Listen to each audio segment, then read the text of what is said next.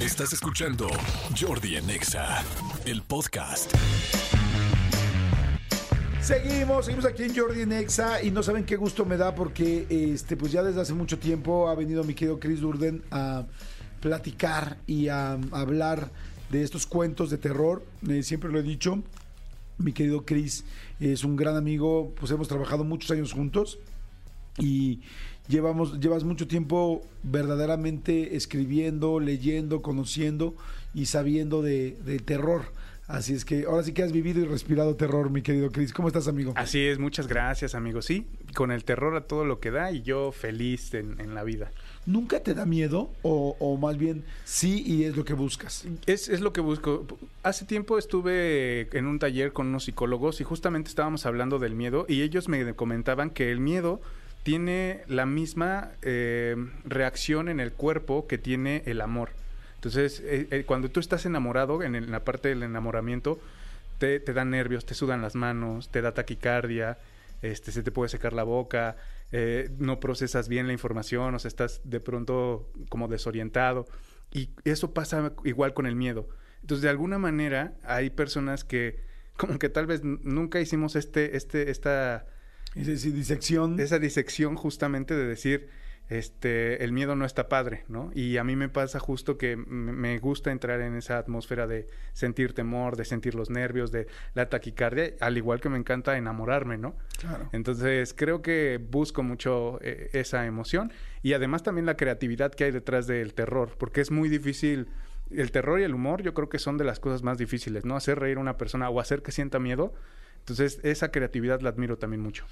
Pues la verdad, felicidades, porque lo haces increíble. Este, yo de todas las frases que digas, yo tengo la mía propia, que es la del miedo no anda en burro, que también tuve la oportunidad de ver la película y sí me culé. Oigan, este, traes hoy historias, ¿no? Porque además ya tienes podcast, bueno, ya tienes tu podcast, eh, que además está aquí en MBS y también en tus plataformas. Exacto. Entonces traes dos historias relatadas y hechas especialmente para poderlas escuchar, ya producidas, ¿no? Exacto, ya traen ahí musiquita de fondo, efectos, todo gracias a MBS, la barra de podcast de MBS Radio y Output Podcast. Entonces los pueden encontrar en todas las plataformas. Yo les recomiendo Spotify. Vayan y búsquenlo como Voces de la Oscuridad. Perfecto, pues entonces Voces de la Oscuridad, búsquenlo y arrancamos con la primera. ¿Algo que tengas que decir o nos vamos así? Vámonos, escúchenlo y si están manejando, aguas. Órale, venga, vamos. Voces de la Oscuridad con Chris Durden. Radio Fantasma. La noche cerraba sobre la carretera 15, y mientras el resto del mundo parecía sumergirse en la oscuridad, yo solo tenía mi camión y el débil resplandor de sus faros para guiarme. La soledad de esas rutas siempre me había gustado. Eran mis momentos de reflexión y paz, un respiro del caos del día a día. Pero aquella noche el silencio se sentía más pesado, más palpable. Por suerte, siempre tenía la radio.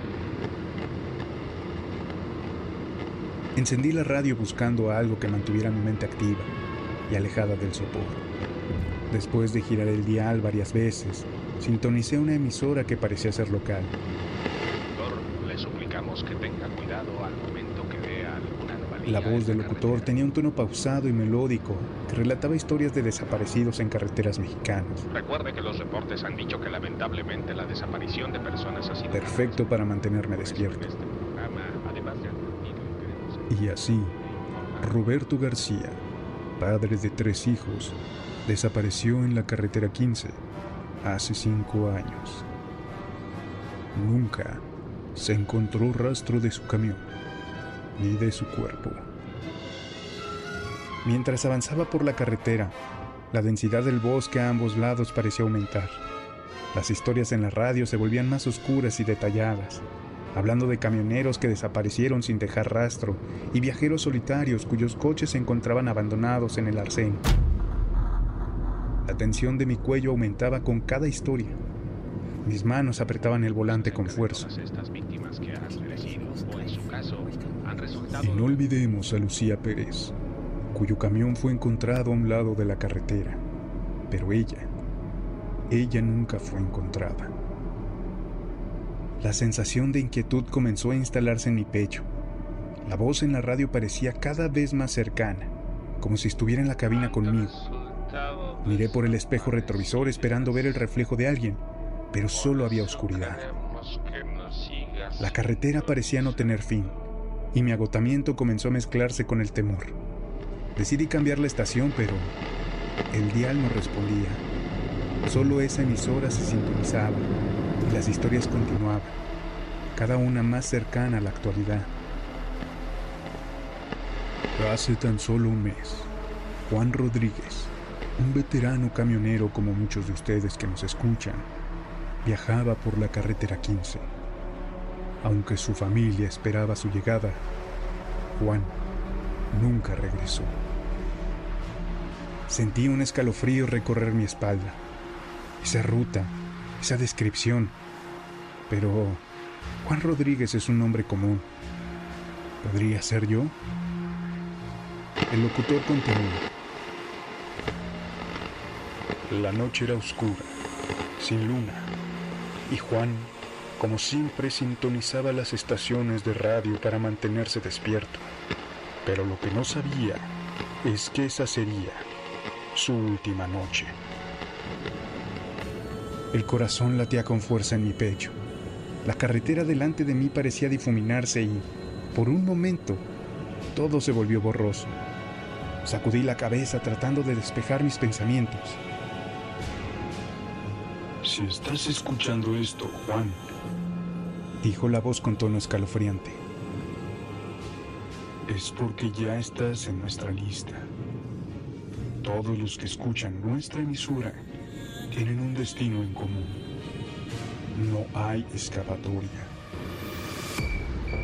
Miré a mi alrededor desesperadamente, buscando una salida o un lugar donde detenerme, pero la carretera estaba desierta y el bosque parecía cerrarse más y más sobre mí.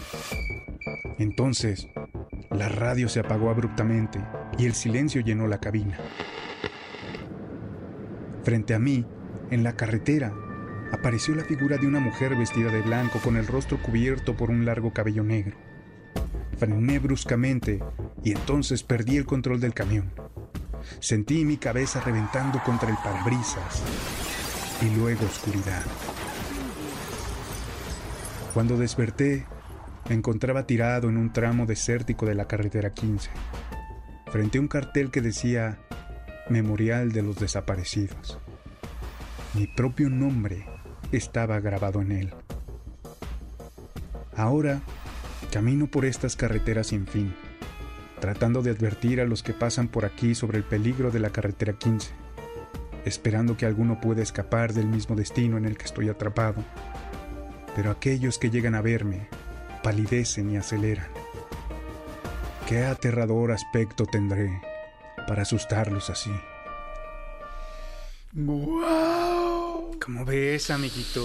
Está buenísima, me encantó esta, está buenísima, buenísima. Porque pues el giro de tuerca, desde que lo está contando, no te imaginas que ya está muerto, Ajá. que está caminando por la carretera y no viene en el camión como creemos. Está buenísima, buenísima, Sí. buenísima. Sí, ¿sabes qué? También me estaba acordando, justo ahorita que la estaba escuchando, en Ecatepec yo tenía un amigo que era trailero, su papá y, y el abuelo, creo que el linaje de traileros, y ellos contaban muchas historias.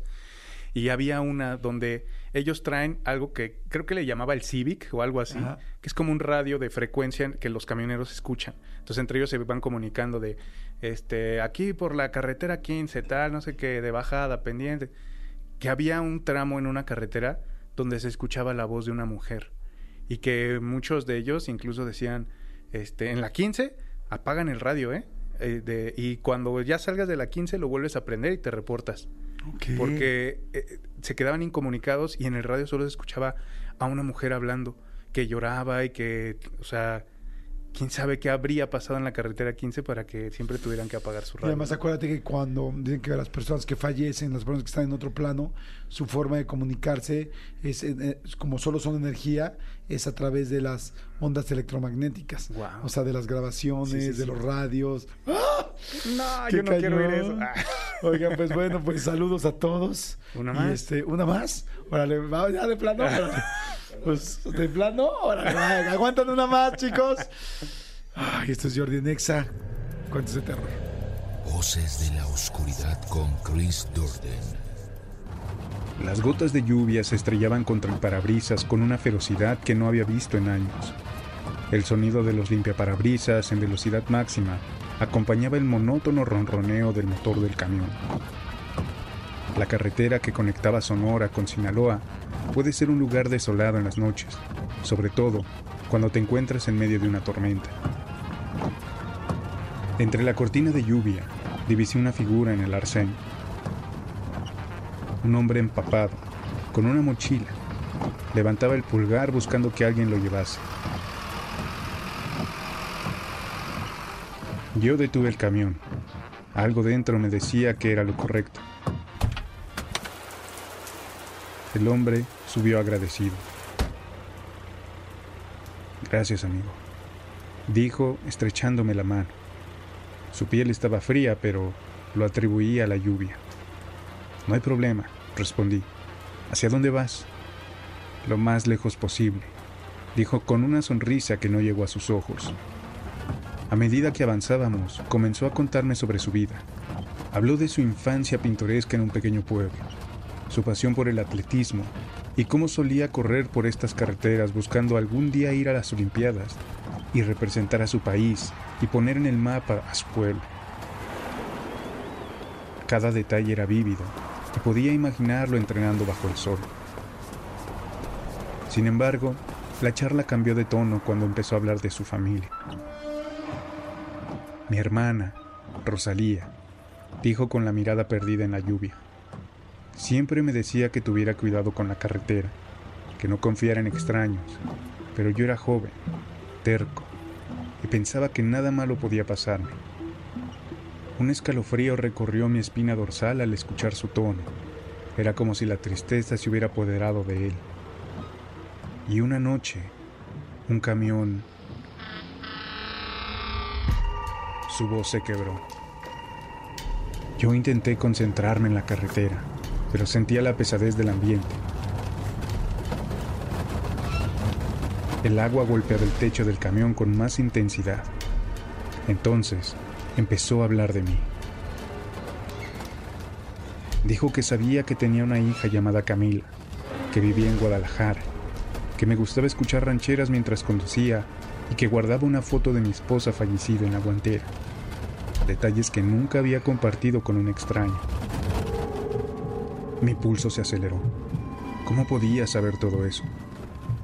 ¿Quién eres? Pregunté tratando de mantener la calma. Sonrió tristemente. Hace años, en una noche como esta, un camionero me atropelló en esta misma carretera. Nunca se detuvo. Nunca supo lo que me hizo y le hizo a mi familia. Mis ojos se abrieron con horror al recordarlo. Esa noche, aquel terrible accidente. Era joven y recién salía a las carreteras solo. Había quitado la vista de la carretera solo por un momento y entonces golpeé algo. No detuve el camión y me quise engañar pensando que tal vez había sido un animal. Ya no podía mentirme más. La culpa era enorme. ¿Por qué ahora?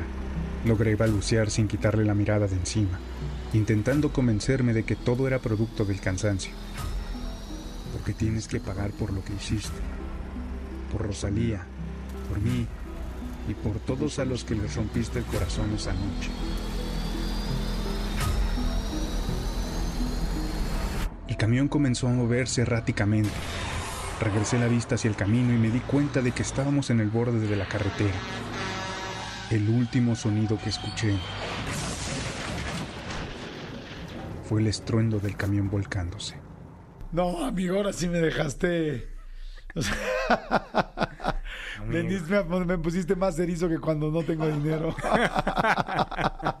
Hoy en la noche, ¿sabes qué? Que el fin de semana me voy a ir en carretera y luego me tengo que manejar en la noche. Sí. Y, y sí, pues sí me da miedito, la neta. ¿Y tienes alguna receta como para evadir el miedo? ¿Una playlist ahí de manejando de noche con las flans?